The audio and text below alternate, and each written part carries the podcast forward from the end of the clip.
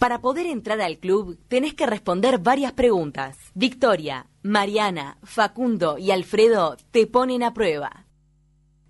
Exactamente, para ser parte del club tenés que ser, tenés que ponerte a prueba y para ser una socia vitalicia. Exactamente, y con todo placer recibimos a la querida Dayana Abrasincas. ¿Cómo estás, Dani? Dani. ¿Qué Da- tal? ¿Cómo Dani. les va? Perdóname que te dije Dani, se me fue una N ahí que no iba. Sabés que los escucho rarísimo, ¿no? Los escucho súper mal, chiquilines. ¿Sí? ¿Sí? A ver, para que ya lo solucionamos. sí, sí, sí. Es como que tengo un rebote constante y me escucho yo. A ver. A ver. Hola, hola, hola. Hola, ¿me escuchan? Sí, escuchamos. ah, nosotros te escuchamos perfecto. Bueno, ah, eso es lo importante, que salga bien al aire y yo me manejo como los escucho. Bueno, dale. Bueno, este, como sabrás, eh, más o menos, capaz que, que nuestra querida compañera Cecilia, que está del otro lado por la nueva modalidad de la radio, que estamos dos presencial y dos eh, telefónicamente, ¿te explicó más o menos de qué se trata este segmento? Poco, pero quiero ser una socia vitalicia, así que a las órdenes. Bueno, me alegro. Ceci, ya que estás del otro lado, por, explícale a, a la querida Dayana, ¿de qué se trata esto? Bueno, cómo no. Hola, Diana. Un placer. Hola, Ceci, ¿cómo estás? Felicitaciones por tomar las precauciones del caso y estar, como dicen, dos eh, en, en el estudio y dos desde el otro lugar, porque la verdad que está complicada la cosa. Sí, está complicado y bueno, no hay que no hay que arriesgarse, hay que cuidarnos a nosotros, a, a nuestros seres queridos, que, que está complicada la situación. Bueno, te explico. Este segmento del programa, como, como ya todos dijeron, nuestro favorito, trata de hablar con una mujer que sea importante en el ámbito del deporte, puede ser jugadora, jueza, en este caso estamos hablando contigo, periodista, que no solamente es periodista, yo aprovecho y, doy la presentación de, de Diana, la mujer con la que estamos hablando, que es abogada, tanto eh, abogada, periodista, tanto en radio como en televisión, y actriz, o aprendiz de actriz, como ella pone en sus redes sociales, yo creo que ya se puede decir que es una actriz con todas las letras. Em, Siempre se está aprendiendo en esa profesión igual. Es verdad, estoy de acuerdo, pero pero te tengo mucha fe, me parece que, que sos muy bueno. Bueno, eh, nada, se trata de un segmento en el que vamos a hablar contigo, hacerte preguntas, las dividimos en tres categorías, se llaman personales, sobre tu carrera, que en este caso vamos a poder hablar de varios temas en, en este segmento, y preguntas un poco más reflexivas, en las que te vamos a hacer pensar un poquito de cosas Bueno, más no tan comunes. Bueno, creo que, que por ahí vamos quedando con la explicación, ¿no? Exactamente. Vamos a decirle a Dayana que es la primera, la que inaugura, la primera periodista en inaugurar. Exactamente, porque hasta ahora te habíamos tenido solo deportistas. Así que es un placer para nosotros tenerte acá y no sé si la, la presentación es, es un poco, a veces asusta un poco, pero vas a ver que las preguntas son, ya para vos deben ser fáciles de contestar. bueno, gracias por tenerme tan alta y tan, tan bien conceptuada, veremos. Sí, para nosotras de verdad es, es un honor. Para nosotras. Para- Sí. Gracias. Sí. Bueno, pero, Eh, usé un nosotros. pero tú tenés muchos ejemplos a seguir en este rubro, ¿no Pero te parece? la voz de Dayana yo la escucho desde que tengo tres años y mientras daba qué las- tierno. ¿En serio? Bueno, bien, vamos a empezar, Facu, con, con las preguntas.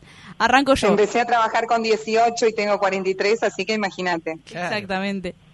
Saben que yo me escucho con, o sea, todo lo que yo digo es con eco, es imposible. Capaz que probamos a cortar y llamar de vuelta, pues hacen ese favor. Bueno, probamos, porque probamos. Insostenible tratar de conversar así y vamos Dale, a tener obvio. un delay espantoso. Sí, sí, sí, claro. Ya, ya probamos llamarte de vuelta. Dale, gracias, perdón. No, al contrario. Bueno, bien, vamos a llamar a, a Dai otra vez para ver si, si se soluciona este tema. Nosotros acá lo escuchábamos bien, pero mejor vamos a solucionar esto para poder charlar cómodamente, porque la entrevista también es. El segmento tam- también es vale la pena. Ceci y Mari, ¿andan por ahí ustedes? Sí, sí, Andamos por yo acá. vengo escuchando perfecto. Bueno, mejor así, bien, exactamente. Estamos bien, estamos bien. Se me acaba Estamos de caer bien. el micrófono y el auricular. Esta vez eh, se cayó. se cayó Facundo. Pero me, me caí en serio esta vez, no, no fue como la de Vicky el otro día. Se me cayó arriba del pie, por suerte está todo en orden. Bien, eh, ya que estamos esperando a Diana, vamos, quiero aprovechar a, a mandar un saludo acá a un A Julio. a Julio que nos ha nos ha escrito ¿De dónde es un, mon- un montón. Dice que somos Habla. Facundo que me hace reír como siempre. Julio que nos está escribiendo hace un rato dice que Dayana también es una genia y nos está acompañando acá escuchando la radio. Nos ha mandado un par de mensajes. ¿Qué? Nos ha mandado un par de mensajes. Qué increíble, ¿no? Todo esto. Tengo dos que me hacen reír del otro lado por WhatsApp. Uno acá que me hace cárcel y me hace reír. En sí, vamos a llegar, quiero llegar al punto de que Julio nos está escuchando y nos está acompañando y dice que somos su compañía en las tardes. Así Un que saludo grande a. Julio. Un saludo grande a Julio, de verdad. Y también quiero, ya estamos con Diana, ¿no? Para que Martín nos va a dar pie, Sigo, creo que no. Seguí, Sigo, seguí, sigo. seguí. Hablando de Martín, mi tío Martín está ahora en, en su trabajo, está manejando un, un ómnibus. ¿Qué línea? que- ¿Te acordás? ¿Qué me preguntaste? No te escuché, estaba ¿Qué leyendo. línea? 247 COEC.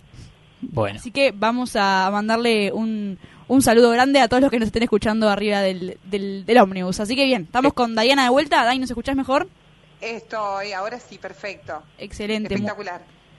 Bien, vamos a arrancar entonces. Vicky te va a hacer la primera pregunta. Exactamente. Mira, la primera pregunta es si nos puedes contar un apodo que tengas que te hayas tenido de niña o en la juventud que te dijeran diferente a lo que te dicen hoy en día.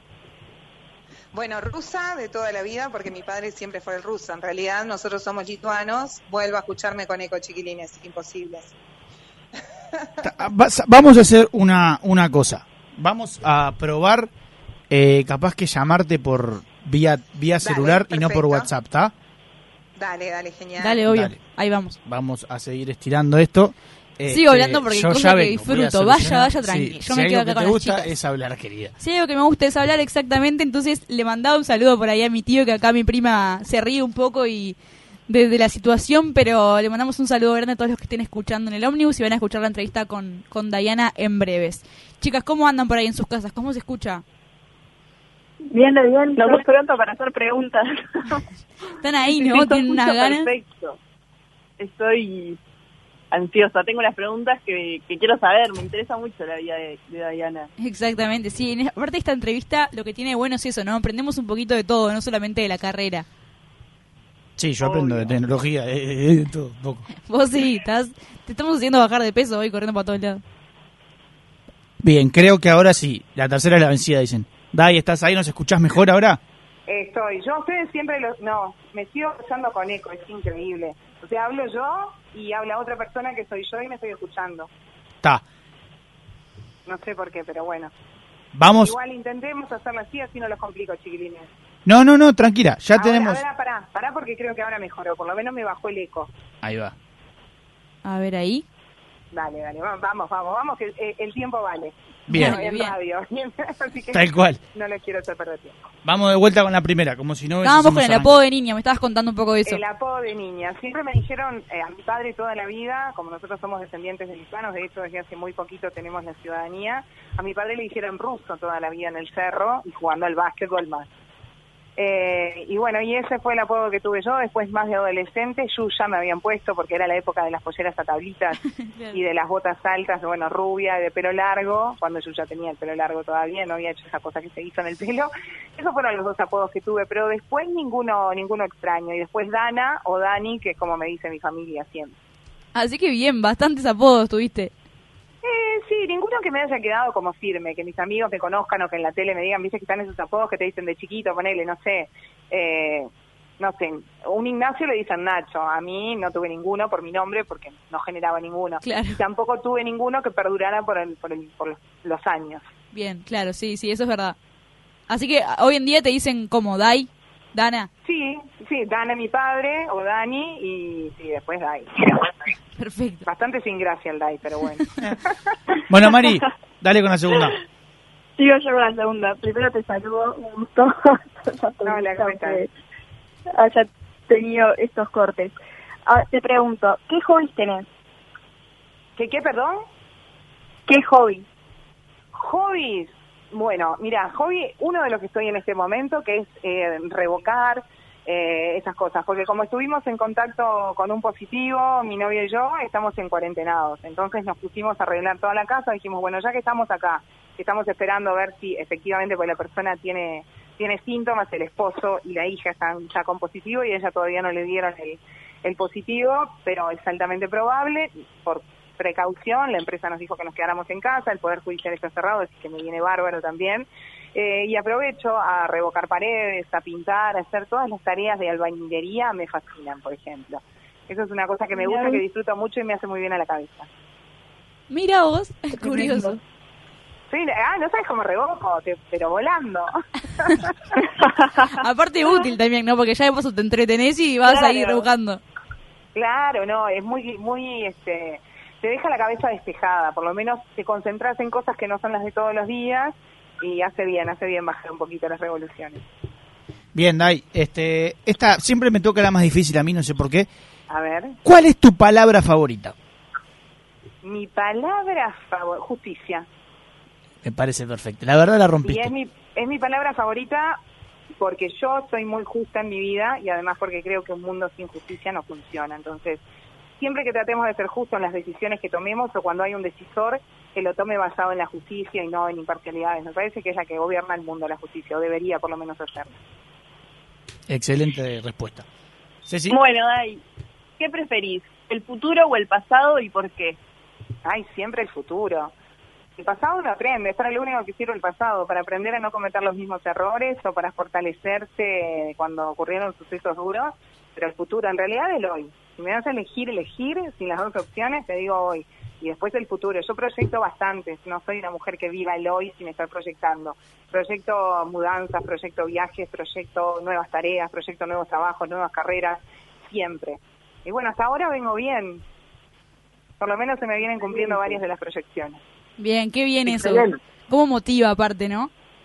Sí, es que sin duda, eso es como, no me acuerdo quién dijo una vez que siempre hay que tener una zanahoria, esto es como, viste, el, el horizonte, no Sí. vas a llegar nunca, pero uno intenta llegar, es la ¿qué, qué es la utopía? Bueno, es el, el horizonte que estás caminando, bueno, eso es lo mismo, siempre tiene que haber una zanahoria adelante para uno tener ganas de levantarse todos los días y motivación, objetivos, porque si vos no tenés objetivos a futuro, te quedás absolutamente en lo que te quedás, o sea, en lo que estás.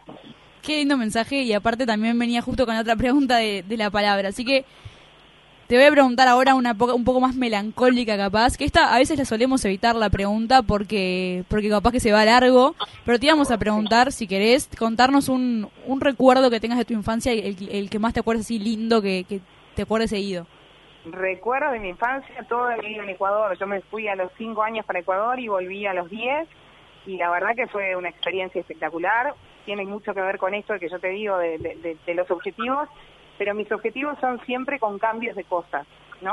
Y, me parece que esa vida y esa infancia que tuve en Ecuador, de cambiar de ciudad, de cambiar de apartamentos, de seguir a mi padre con el fútbol, de cambiar de escuelas, de cambiar de amigos, bueno, de cambiar de país ni que hablar, Sí, porque después nos fuimos a Paraguay, pero en, en realidad si me preguntas mi infancia, ¿con qué la marco? Con muchos cambios que me hicieron ser la persona que soy hoy. Mirá, y qué bien que a mí, yo- yo te digo nomás, te, te- acá te, algo personal, me cuesta mucho los cambios, así que debe haber sido, debe haber estado bueno también desde chica ya como inculcar, inculcarte con esa mentalidad, ¿no? Mira, me pasó, perdón, y trato de ser corta, me pasó en la clase en bios que un alumno mío estaba muy angustiado un día, lo saco después en, en el recreo, poner en el corte, lo saco y le pregunto qué le pasaba. Me dijo, estaba muy angustiado porque, bueno, le había fallecido el papá hace un año, que eso lo estaba superando, pero que se tenía que mudar. Y le digo, ¿qué más querés? Mudarse es cambiar de aire, es cambiar de, de- de vida, es cambiar la energía, siempre es algo nuevo. No, no, yo 25 años viviendo en esa casa. Y ahí me di cuenta, las realidades están opuestas de las que estábamos hablando, porque para mí los cambios son la cosa más natural. Yo durante mucho tiempo, cada dos años, me mudaba para no aburrirme. Después senté un poco claro. más cabeza, ya bueno, compré mi casa y entendí que me tenía que quedar un poco ahí, pero me encanta mudarme, me encanta mudarme de barrio, me encanta ver otros vecinos, me aburro fácil yo. Entonces Claro. los cambios para mí son como el motor de mi vida. Este, y sí, eh, es difí- es- está bueno acostumbrarse a los cambios porque los cambios son, son permanentes, entonces hay que fortalecerse en eso cuando cuestan. Bien. Está... Perdón. Sí, sí, sí. No, que hablando de los cambios y todo, que ella también tenía un cambio bastante grande programado para el año pasado, se iba a ir a vivir a Islas Canarias, acá estoy equivocada, y con la pandemia se complicó. Ahí está otro de los grandes cambios. ¿Y qué cambio? Porque de una punta a la otra más o menos. No, pero además no conozco Islas Canarias, ¿no? O sea, no es que fui un día y me enamoré del lugar Claro. y dije, me voy a vivir ahí. No, no. no, era, era bueno, está, circunstancias de la vida. El padre de mi hijo se había noviado con una muchacha que vivía allá, tenía ganas de irse. Me dijo, bueno, yo me quiero ir, pero si no se va mi hijo, yo no me voy a ir. Y yo dije, mi hijo, si yo no voy, no va. Entonces hablé con mi padre, hablé con mi hijo, todos dijimos sí. Y nada, nos íbamos el 14 de abril, teníamos ya el apartamento alquilado, los pasajes comprados, Mira. está todo el proyecto y bueno, y ahí está, viste, la posibilidad de saber adaptarse a los cambios, la, la resiliencia de, de- de poder adaptarse y en forma positiva a esos cambios nos quedamos y la verdad que fue súper positivo porque yo empecé a reforzar un poco más eh, eh, la carga horaria en, en mi laburo como abogada, me sumé a un estudio jurídico con amigos y con colegas muy prestigiosos, entonces nada, eh, fue choqueante al principio, cuando un mes antes nos dimos cuenta que por el coronavirus no íbamos a poder viajar, pero de eso hay que sacudirse y saber seguir y sacar lo positivo. Dai, esta pregunta no estaba acá en la lista, pero yo te quería preguntar, ahora que hablábamos de los cambios, ¿cómo llevaste entonces como el tema de la pandemia, con el readaptarse a, a un montón de cosas? Eso te, me imagino que te va a haber costado como a todos, pero ¿crees que sacaste algunas cosas positivas? Mira, sí, saqué positivo al darme cuenta que puedo vivir de una forma en que nunca había vivido. Yo creo que pasaba de asado en asado con mis amigos, con mi novio saliendo todo el tiempo. No estaba nunca en mi casa. O sea, estaba cuando tenía obligaciones, pero mi hijo también iba conmigo a los asados, también iba al teatro de verano, o sea, somos personas muy sociables. De un para el otro, yo además cumplí estrictamente la cuarentena desde marzo en, el- en lo que tiene que ver con la vida social, por supuesto que con el trabajo no, pero yo desde eh, marzo del año pasado que no veo a mis amigos, no fui más a un asado, no salí ni siquiera a la rambla a juntarme con ellos, mi vida desde el trabajo mi casa y de mi casa al trabajo, cosa que en la historia de mi vida no había pasado. Eh, por momentos pega fuerte, extrañas, extrañas un abrazo, extrañas las risas, extrañas un brindis con tus amigos, extrañas la plena, eso mucho, Eh, pero te das cuenta que bueno, que la vida pasa por otro lugar y que hay que estar preparado para los cambios y que si la situación es esta, tenemos dos opciones, o vivirla con angustia y terminar deprimiéndonos y enfermándonos, o tratar de vivirla con alegría, esperando que en algún momento se solucione, porque si no, al problema le sumás otro problema que es su salud mental. No, la llevamos, la llevamos bien, extrañando, por supuesto, lo que era la vida social, que es de las cosas más lindas que tiene un ser humano, y a los amigos, pero muy bien. Además tengo una familia muy contenedora, eh, estoy con mi pareja que por suerte nos llevamos muy bien, mi hijo es un chiquilín súper tranquilo, que entendió y es muy consciente, mi padre también se adaptó, o sea que la verdad que nosotros la pandemia la llevamos bárbaro en comparación con un montón de gente que sé que la está sufriendo. Y además tuvimos la suerte de que no nos afectara económicamente o no nos golpeara tanto como a otras personas, porque si la pandemia no permite que pagues las cuentas de tu casa o no le des de comer a tus hijos, ahí por supuesto no hay resiliencia que sirva, ¿no? Exactamente, Dai. Y bueno, con este tema de la pandemia no quiero dejar de, preguntarte cómo, cómo te impactó la noticia de jueves, ¿no? Que fue muy dura para todos. Me imagino cómo fue para ti que fuiste tanto tiempo compañera de trabajo de Alberto, ¿no? Sí, mil años. Y la verdad, ¿sabes lo que me pasa? Que cuando yo me enteré que Alberto se enfermaba, sinceramente temí lo peor. Que se había enfermado, sinceramente temí lo peor porque sabemos que es una enfermedad que es devastadora para gente que tiene patologías previas. Y Alberto tenía las patologías previas, había sido operado del corazón hacía muy poco tiempo, este, entonces obviamente que había una complicación más. Después sí, por supuesto, el deseo de que saliera adelante, pero también me impactó mucho lo de Andrés, ah, cuando pasó, Sí. porque Andrés era un tipo joven, y también impactan porque obviamente te duele mucho más cuando es alguien que vos conocés, alguien a quien tenés aprecio o quien, con quien trabajaste muchísimos años. Y sirve para ponerles cara, pero se están muriendo decenas de personas por día y después ves que hay gente que hace fiestas clandestinas, marchas, eh, que se juntan a tocar el tambor. Y no podés creer cómo llegamos a ese grado de inconsciencia cuando hay gente que se está muriendo todos los días y cuando quizás mañana no sea por coronavirus, pero hagas una apendicitis y se te complique y no te puedan operar, o se te complique la operación y no tengas una cama en CTI, porque parece bastante, me parece súper egoísta todo lo que estamos haciendo como, como sociedad, cuando podríamos haber evitado que muchas cosas pasaran, ¿no? Pero por supuesto que sí, lo de Alberto impactó, llena de tristeza, y creo que llena de tristeza al Uruguay entero, porque entre los amores y odios que Alberto eh, despertaba, entraba a la casa de todos los uruguayos muchas veces por día, entonces es como perder un ser cercano, sin duda. Sí, sin duda. Nosotros estábamos hablando un poco de eso al principio del programa, pero de lo cercano que era y cómo nosotros, que tenemos entre 18 y 22 años, cómo habíamos crecido con Alberto mucho también. Entonces, desde ese lado queríamos preguntarte más o menos cómo estabas y ahí Facuti hizo la pregunta.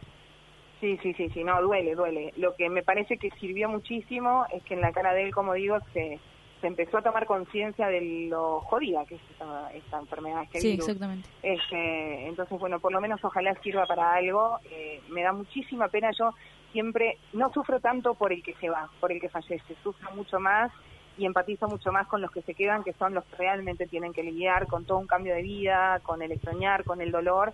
Entonces, si pudiera abrazar, abrazaría fuertemente a su familia, ni que hablar, como a la familia de todos los que han fallecido por esta porquería. Tal cual. Dale, Mari, seguí con, con la siguiente. Totalmente. Eh, bueno, ahora cambio un poco del tema de lo que veníamos hablando, pero duda. Sí, ¿Estas eran las preguntas Sí. existenciales o estas eran las preguntas livianitas? estas eran las personales que nos fuimos un poco, nos descarrilamos un se nos poco. fue por las ramas. Bien, bien. Pero bueno, retomo retomo con las personales. ¿Tenés alguna cábala antes de salir al aire? No, cero, no, no, no, ninguna, ninguna, ninguna. No, no las tuve cuando hacía deporte, no, no. Simplemente creo que es el, el hacer las cosas con amor, con pasión y con ganas. La única. Ninguna más. Ni Bien. siquiera en el teatro. Mira, Ah, y en el teatro. tampoco. Ah, ni siquiera. No, no, no, no, te dicen eso, sí, siempre entra con el pie derecho al teatro y siempre entra con el pie derecho al escenario. Pero tantas veces me he olvidado y sin embargo la, la función fue preciosa que me di cuenta que en realidad el santo botón está me preocupando por eso. Aquí me voy a sumar un motivo más con todo lo que hay que hacer cuando uno entra al escenario. Está claro. Dai, ¿cuál es tu canción favorita? Mi canción favorita. Pa. Eh, sí, ya te digo. Eh, en realidad no tengo una canción favorita, me gustan muchas. Porque me gusta mucho la de Es un buen tipo, mi viejo de Piero. Me fascina, me parece una canción hermosa. Me gusta Amiga Mía de Alejandro Sanz. Eh, me gusta Amores como el nuestro de Plena, o sea, en Plena, hay algunas de Marc Anthony. No, no tengo una canción favorita, esa que digas, ay, sí, la escucho siempre, no. Soy cambiante hasta en estas, en la música. Eso no te iba a decir hasta ahí. Una, una que elijas para, para cerrar la nota, para el final de la nota, una que elijas. Una canción que elija para eh, para para ponernos pum para arriba, esa de no es día de rico, pero se pasa bien. Bien, rico". bien ahí. bien. Vamos a seguir bailando hoy que hemos bailado tanto. Mm. Ah, la de Camilo. Esa es de una linda canción. Exactamente. De Camilo es, ¿no? Sí, Camilo. Sí. Ahí está. Bueno, Ceci, Bueno. ahí va. Como no Digo estamos yo, todos juntos, nos complicamos para señalarnos, no podemos, así Claro. que Ceci, anda vos. Es difícil hacer radio tocó- cuando uno no está presencial. Sí, no, es, es complicadísimo.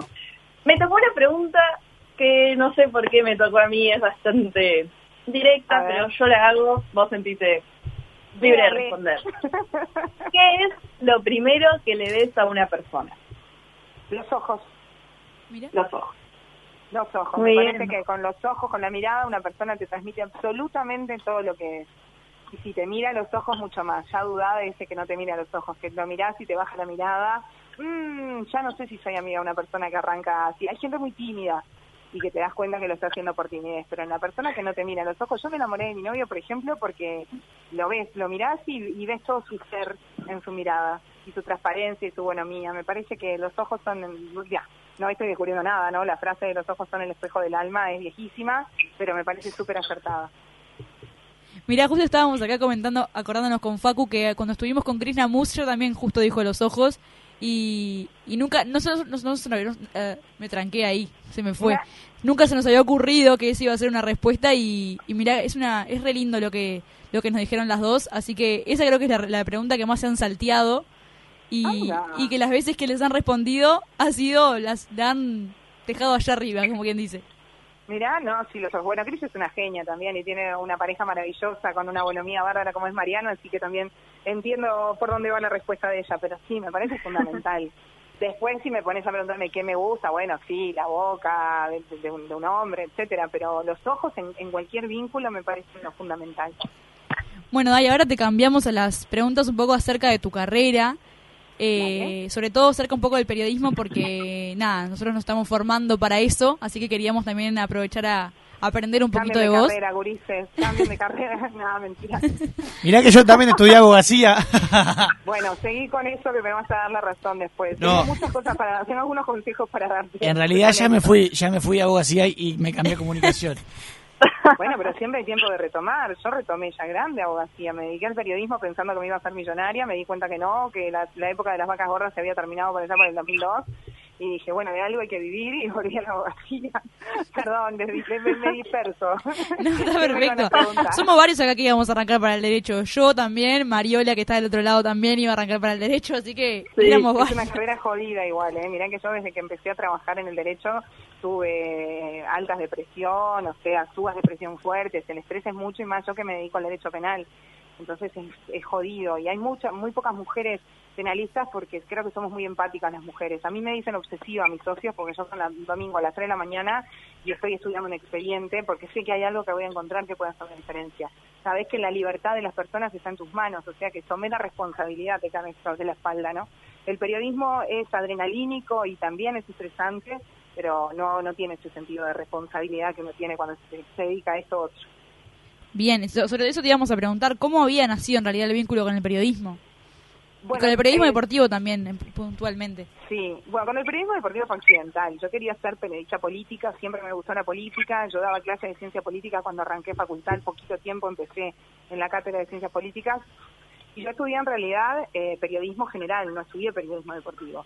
Lo que pasa es que, claro, con mi padre toda la vida vinculado al deporte, al fútbol y al básquetbol, y yo siempre adentro de una cancha de fútbol y de básquetbol, eh, me conocía desde, desde que yo era muy chica, y cuando se enteró que me había recibido de periodista, enseguida sugirió mi nombre en, en TBC cuando hacíamos el básquetbol y después en la Sport. El periodismo sí, amo la comunicación, me parece que es hermoso, es, es realmente mi vocación el periodismo y la comunicación, y pero lo del periodismo deportivo fue accidental. Me embarqué en eso de casualidad y bueno, seguí toda la vida y sigo todavía, por suerte, trabajando en eso. Así que en el periodismo, ¿nunca nunca habías pensado de terminar en periodismo deportivo, como quien dice? No, para nada, para nada. No se me ocurría. Ya te digo, quería hacer periodismo político y en realidad todo hice dos castings en Canal 4 cuando tenía 18 años para el informativo. Mira, Sí, quería ser conductora de informativo. y terminaste dentro de las cuenta- canchas. Sí, después me di cuenta que igual no hubiera podido ser conductora informativo porque me gusta mucho más opinar que Claro. solo informar. Claro. Me, me cuesta, tengo que editorializar siempre las noticias, entonces lo hubiera sucedido horrible, hubiera sido una conductora opinóloga y creo que hubiera durado poco. Bueno, no sé, Sigo yo chicas. con- María. Con la siguiente. Eh, en una entrevista que te hicieron en 2018, dijiste textualmente, lo cito, el rol de la mujer en el periodismo deportivo, radial y en general tiene un techo muy bajo. Hoy en día, Sí. creo que ya pasaron tres años, ¿crees que ese techo se encuentra en el mismo lugar o cambió? Sí, no, sigue en el mismo lugar. Sigue en el mismo lugar. Bueno, ese es el techo de cristal del que se habla hoy mucho más, que se refleja, que los movimientos feministas han puesto sobre la mesa. Creo que en el periodismo deportivo es mucho más visible. De todos modos, sí, por supuesto que hemos tenido avances, como en todo. De hecho, yo comenté fútbol durante un año y medio como AR, como relator, cosa que era inimaginable. Diez años antes, cuando yo arranqué en la Sport, que atendía los teléfonos y pedía los números de cédula, nada más y hacía Claro. los móviles, pero digo, se fue avanzando, por supuesto. Pero de todos modos sigue pasando que, por ejemplo, los programas deportivos de vez en cuando llevan a una mujer o te llaman para una mesa de mujeres cuando todos viajaron a los mundiales. Al mundial. No hay periodistas deportivos porque están en el mundial, entonces, bueno, vamos a llamar a las pobres periodistas deportivas mujeres que se quedaron acá para que nos cubran los lugares. O sea que sí, que seguimos teniendo un techo, por supuesto, y lo veo con mis colegas. Quizás hoy yo no me, no me dedico tanto y el fútbol lo dejé porque los fines de semana era imposible para mí seguir trabajando porque tengo un hijo y también me tenía que hacer cargo de él, eso que tenemos las mujeres, ¿no?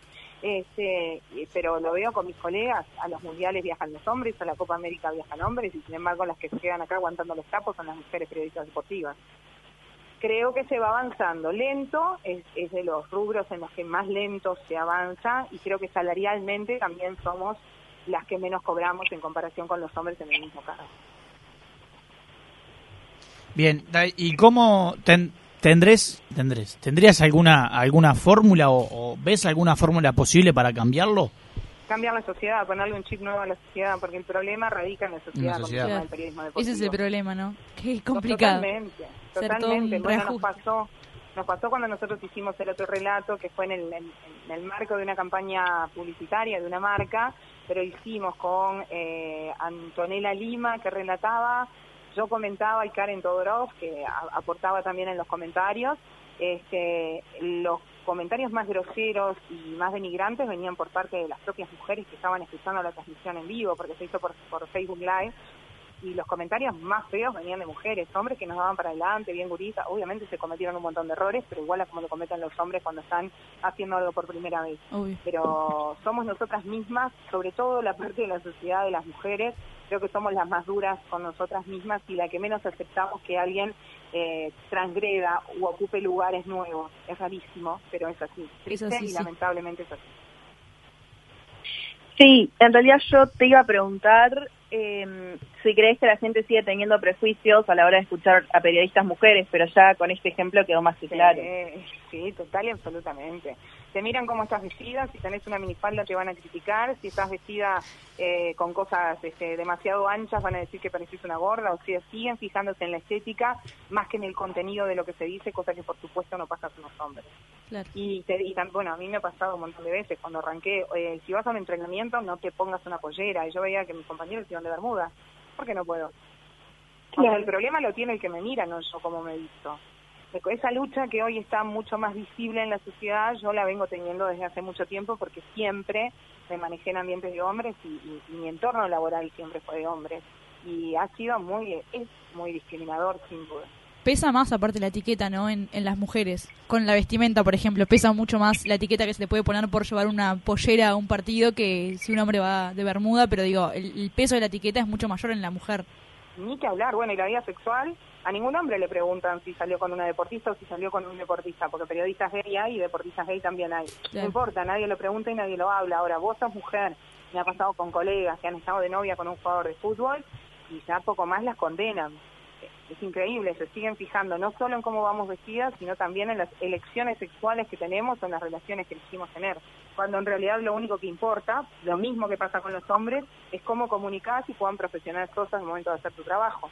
Pero bueno, Dai, y sobre eso una, te hago un- una pregunta, porque también está el tema de, de la típica de que llegó a tal lado porque estuvo con tal o porque se acostó con tal. ¿Eso sigue Sí. sucediendo hasta el, hasta el día de hoy?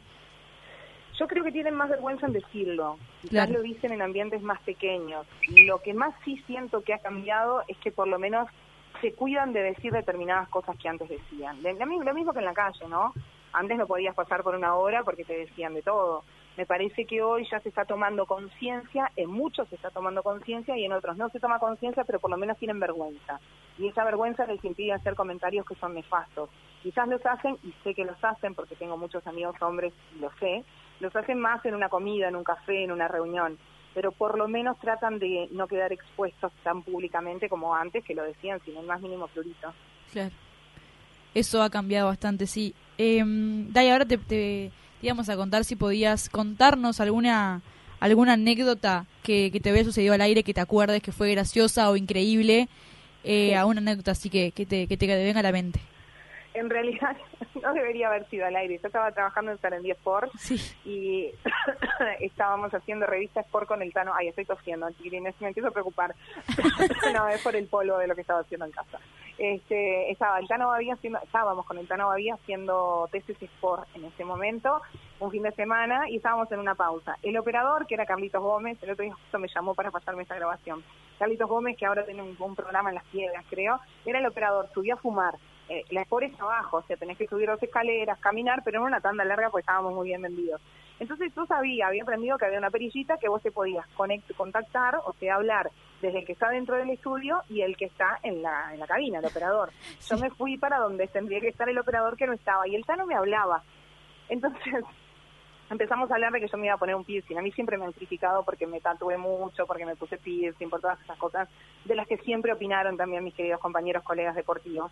Este, entonces le cuento al, al Tano Badí que me voy a poner un piercing. ¿Dónde te lo...? Entonces yo iba cambiando, mientras yo hablaba iba cambiando de derecha a izquierda en la palanquita, hablaba yo, para fijarlo al Tano la cambiaba.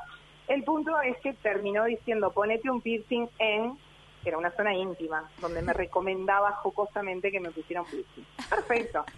Me voy al aire, doy la vuelta, se sienta Carlitos Gómez, vamos al aire y veo que empieza a atender los teléfonos. Había dos teléfonos al lado de la cosa de operar. Este, y empiezan a sonar los teléfonos y Carlitos empezó a quedar blanco. ¿Qué pasa? En lugar de tocar la perilla interna que hacía que nos comunicáramos entre nosotros, yo cada vez que tocaba la, la perilla que me hacía escuchar al Tano, lo estaba poniendo al aire. Por tanto, toda la charla de donde el Tano me sugería que yo me pusiera el piercing quedó arriba de la charla. Gordi creo que en la casa se quiso ahorcar. casi nos matan, casi nos echan a los tres. No sé cómo zafamos y seguimos trabajando en esta radio. La culpa había sido pura y exclusivamente mía por tocar mal la perilla y di- dice Carlitos, lo, lo cuento porque lo dice él, y de Carlitos porque dice un operador nunca se tiene que ir de, de, de- del lugar donde tiene que estar haciendo su trabajo porque puede pasar estas cosas con los comunicadores. Así que sí, el, el, toda la audiencia de, de Sarandí Sport se enteró donde el Tano me recomendaba que me pusiera piercing, que de paso, claro, no le hice caso y me lo puse en la nariz. Bárbaro. Bien. En conclusión. La aclaración. Sí, Bueno.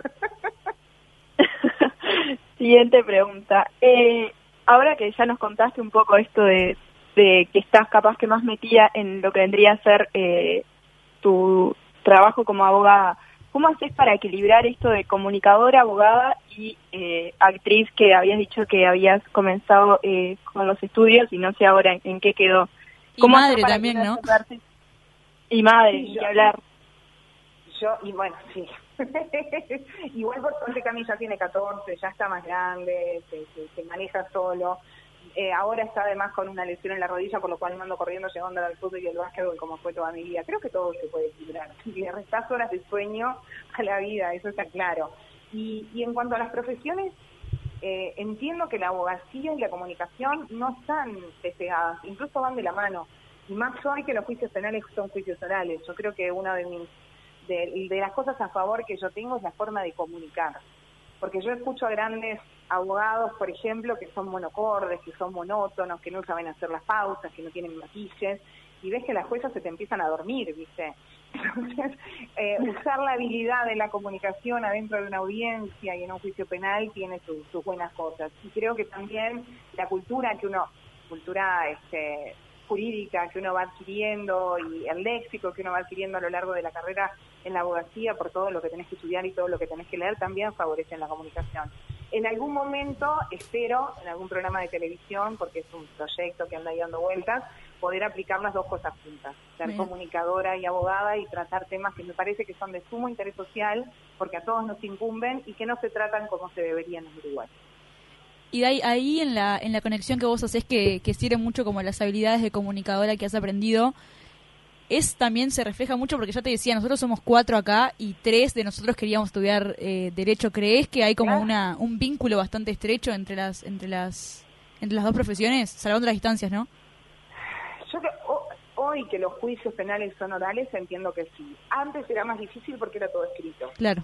Pero ahí también, porque uno cuando es periodista, cuando está estudiando periodismo, también puede recalar en un diario. Por lo cual tenés que saber escribir, te tiene que gustar contar una historia. Y eso es lo que uno hace cuando redacta una demanda. Está contando una historia y está tratando de convencer a la persona de que lo que está diciendo es verídico. Entonces me parece que sí, que hay muchos puntos de contacto. Dai, te voy a hacer una pregunta fuera de esto y después vamos a cerrar la, la parte de, de trabajo, ¿está? Esta es bien, Bien. bien de chusma. Yo eh, soy frecuente abonado de- del teatro de verano desde que tengo tres años y te he visto varias veces. Sí. Ahora que estás estudiando actuación o empezaste a actuar, ¿te veremos algún día arriba del escenario? No, yo ya empecé a actuar, ya hice Si el Pampero en la Caricia, hice Ramera, Si el Pampero en la Caricia estuvimos dos años en La Candela, hice en el Teatro Metro Ramera, que yo era el protagonista, en el otro también con Carmen Morán y, y Cristina, mm, este, ay, bueno, se me fue el, teléfono, el, el pobre apellido de Cristina Cabrera. Este, y ahora voy a hacer Acalorada con Graciela Rodríguez, con Carmencita Morán y con Luciana González. Eh, eh, estamos- va a estar muy buena la obra. Eh, me encantaría, yo hice murga joven además, amo la murga. En lo que saldría, si tuviera la posibilidad, sería murga. Lo que pasa es que yo te tiro en coro. En coro canto bárbaro, ahora no me pidas un solo, ¿viste? Y lo que tiene el carnaval, claro, no, no me pidas un solo porque nos echan. Pero en coro remo.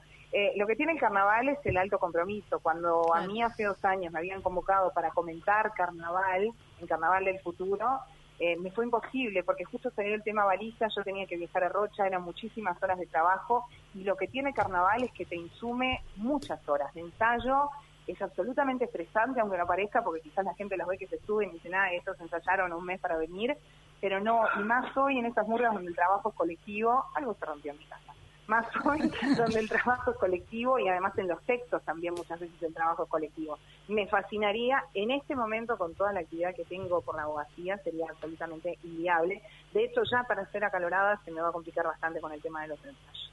Bueno, me habían convocado de hecho para dar clases en el IPEP, iba a dar clase de, de lenguaje jurídico y de ley de prensa y tuve que a último momento dejarlo también porque claro, cuanto más casos tenés, más audiencias tenés, algunas son en el interior, o los juzgados te avisan dos días antes que tenés una audiencia, entonces es muy difícil compatibilizarlo con otras profesiones. Bien, y ahora te pregunto la, La la, Si tenés oficial. alguna murga que quiera que yo salga, hago el esfuerzo y duermo menos, ¿eh? Eh, mirá No que- gestionámela. En eso, en eso te, te juro que estamos iguales. este, Bueno, para los dos. me encanta. ¿Tenés algún referente dentro de, en la vida en general y por ahí en el deporte? No, en, en nada. No tengo ídolos, no tengo referentes. Sí tengo un montón de gente de la que admiro muchas cosas, pero hay otras que no me gustan.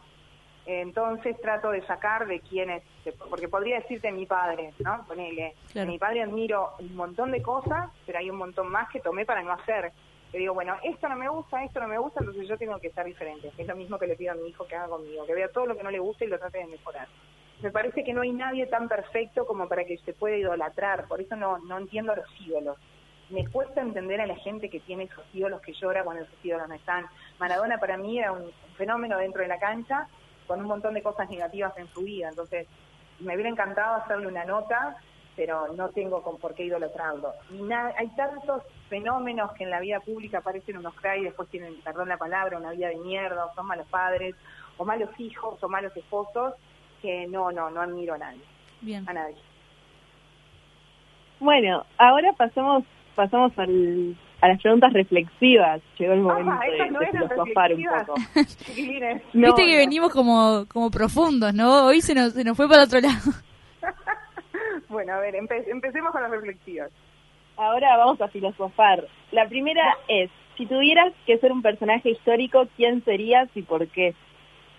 Ah, pero ustedes pretenden que yo dé una respuesta a eso. Pará, pará. Eso. Pará. Para que hay un anexo. Ahí va, hay un anexo, ¿está? Está reformulada. Puede ser, si tuvieras que sentarte a tomar un café con un personaje histórico, ¿cuál, ¿con quién sería?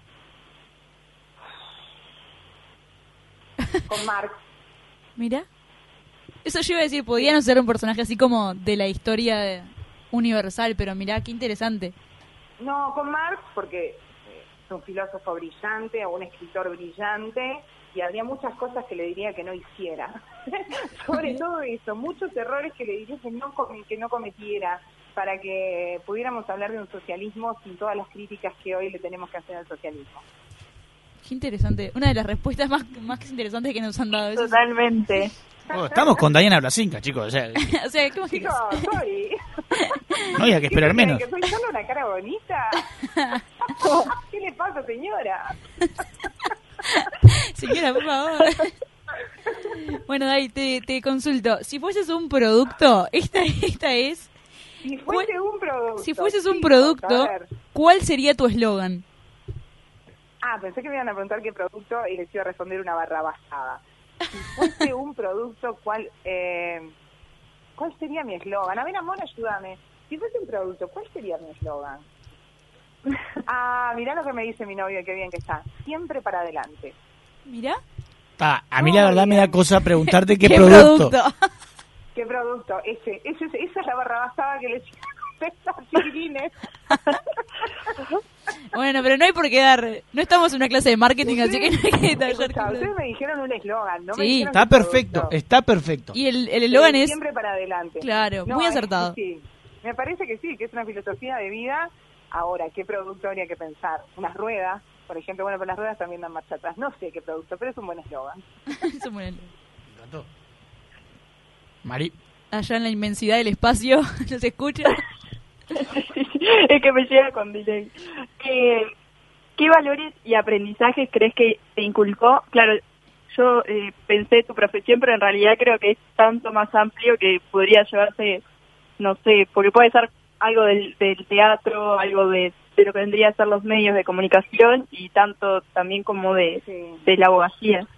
Sí, creo que la empatía y el saber trabajar en equipo. Esos son los valores que aprendí desde muy chiquita por estar dentro de una cancha con mi padre. Y yo no entiendo el trabajo si no es colectivo. Eh, disfruto las creaciones colectivas, disfruto, bueno, y en mis tres profesiones. Nunca, por ejemplo, haría stand-up. A mí me gusta el, el mirar en los ojos a mis compañeras, el contacto, el sentir que estamos haciendo algo juntos que va a estar bueno. Me pasa lo mismo con la abogacía. Es un trabajo quizás muy solitario. Yo elijo casi siempre compartir con socios, por ejemplo, temas de familia, con la socia del estudio que hace más años trabaja en familia. Eh, hoy estoy con Ignacio Durán en la mayoría de los casos penales, pero no es por una cuestión de que no me anime a hacerlo sola. Primero porque dos, cuatro ojos y dos cerebros son mucho más eficaces que dos, dos ojos y un cerebro. Y segundo, porque es tan lindo trabajar con otra persona, nutrirse de la otra persona, intercambiar opiniones con otras personas, y es lindo cuando ganás tener a quien abrazar para festejar. Yo no entiendo las victorias si no es con alguien con quien vos la puedas disfrutar, más allá de la familia que por supuesto siempre te recibe con un abrazo y con una rica cena, pero sí el poder compartir el logro con alguien que lo sufriste y que la luchaste codo a codo. Creo que eso lo aplico en, cada cosa de mi vida. No, no me gusta hacer las cosas solas, las disfruto cuando las hago compartidas. Tampoco haría un programa de radio sola. También me gusta lo que a ustedes les está faltando ahora, eso de codiarse con un compañero, el de mirarse, la complicidad y después, bueno, la empatía, porque ese compañero con el que vos estás trabajando quizás no tiene un buen día, quizás viene de un problema grave en su casa. La empatía para comentar fútbol también siempre me pareció fundamental, porque vos no sabés el tipo que está teniendo un mal partido que pasó en su casa la noche anterior. O qué problemas trae encima, lo mismo con el fútbol. Me parece que son esos, esos dos valores y la búsqueda de la justicia también es otra de las cosas. En, todos los ámbitos de mi vida trato de aplicarla. Incluso la aplico en mi casa. Bueno, hoy cocino a mi novio, eh, lavo los platos yo. Camilo hizo el postre, y no sé, yo hice el postre, ¿no? Repartir las tareas para que las cosas en la vida sean lo más justa posible para todos. Sí, la verdad es un, un lindo mensaje para... Lo que, lo que se necesita hoy en día también. Total. La palabra empatía creo que también la vas a poder poner en esta pregunta porque te vamos a a preguntar, a pedir que te definas, que te definas en, en tres palabras. Empática, justa y buena persona. Y sonará recontra, recontra quizás egocéntrico, pero cuando me refiero a buena persona, no quiere decir que no tenga defectos, tengo 400 millones de defectos, pero jamás en mi vida le decía el mal a nadie, ni siquiera estando eh, enemistada con algunas personas y creo que ser buena persona es eso, desearle siempre el bien al otro, porque todo lo que vos deseas vuelve. o sea, ni siquiera, claro, o sea, aunque sea por una cuestión de inteligencia, ¿viste? Sí, claro. El karma existe. sí, sí, existirá. Entonces, sí, absolutamente honesta, honesta, empática, justa y buena persona desde ese lugar que te lo digo, de jamás haberle deseado el mal a nadie, querer que a todo el mundo le vaya bien, porque vuelve, todo vuelve. Bien, Ceci, hacerle la última y así la dejamos revocar tranquila. Ay, Dale, sí, bueno. tengo las manos todas rotas, horrible. antes, claro, después, antes después vos ves a las demás que se van todas divinas con las uñas a la tele, ¿no? Las uñas hechas de cosas, y yo estoy revocando en mi casa. Y claro, revocando. claro, no, no. No hay punto de ¿De qué me estás hablando? bueno, antes de despedirte, te quiero pedir un mensaje para todo el periodismo deportivo y por qué no a todas las jóvenes que ven el periodismo que ven en el periodismo deportivo su vocación que es un trabajo que si no lo haces por vocación no vas a durar mucho tiempo, porque es sacrificado, porque se necesita muchas horas, porque hay que hacerlo seriamente y porque no te haces rico con el periodismo deportivo. Para que pueda ser tu medio de vida tenés que trabajar y muchísimo y además que no se sientan frustrados nunca si van a un casting y les dicen que no, si hacen una prueba, porque hay además el periodismo en sí también tiene que ver con cuántos amigos que tengan empresas tenés, cuántos sponsors puedas llevar, y no necesariamente con el talento que tenés. Entonces, no es una carrera fácil, hay muchos nenes para la misma pelota, pero con tenacidad y con ganas creo que todo se puede. Igual por las dudas siempre busquen una opción B, Ulises.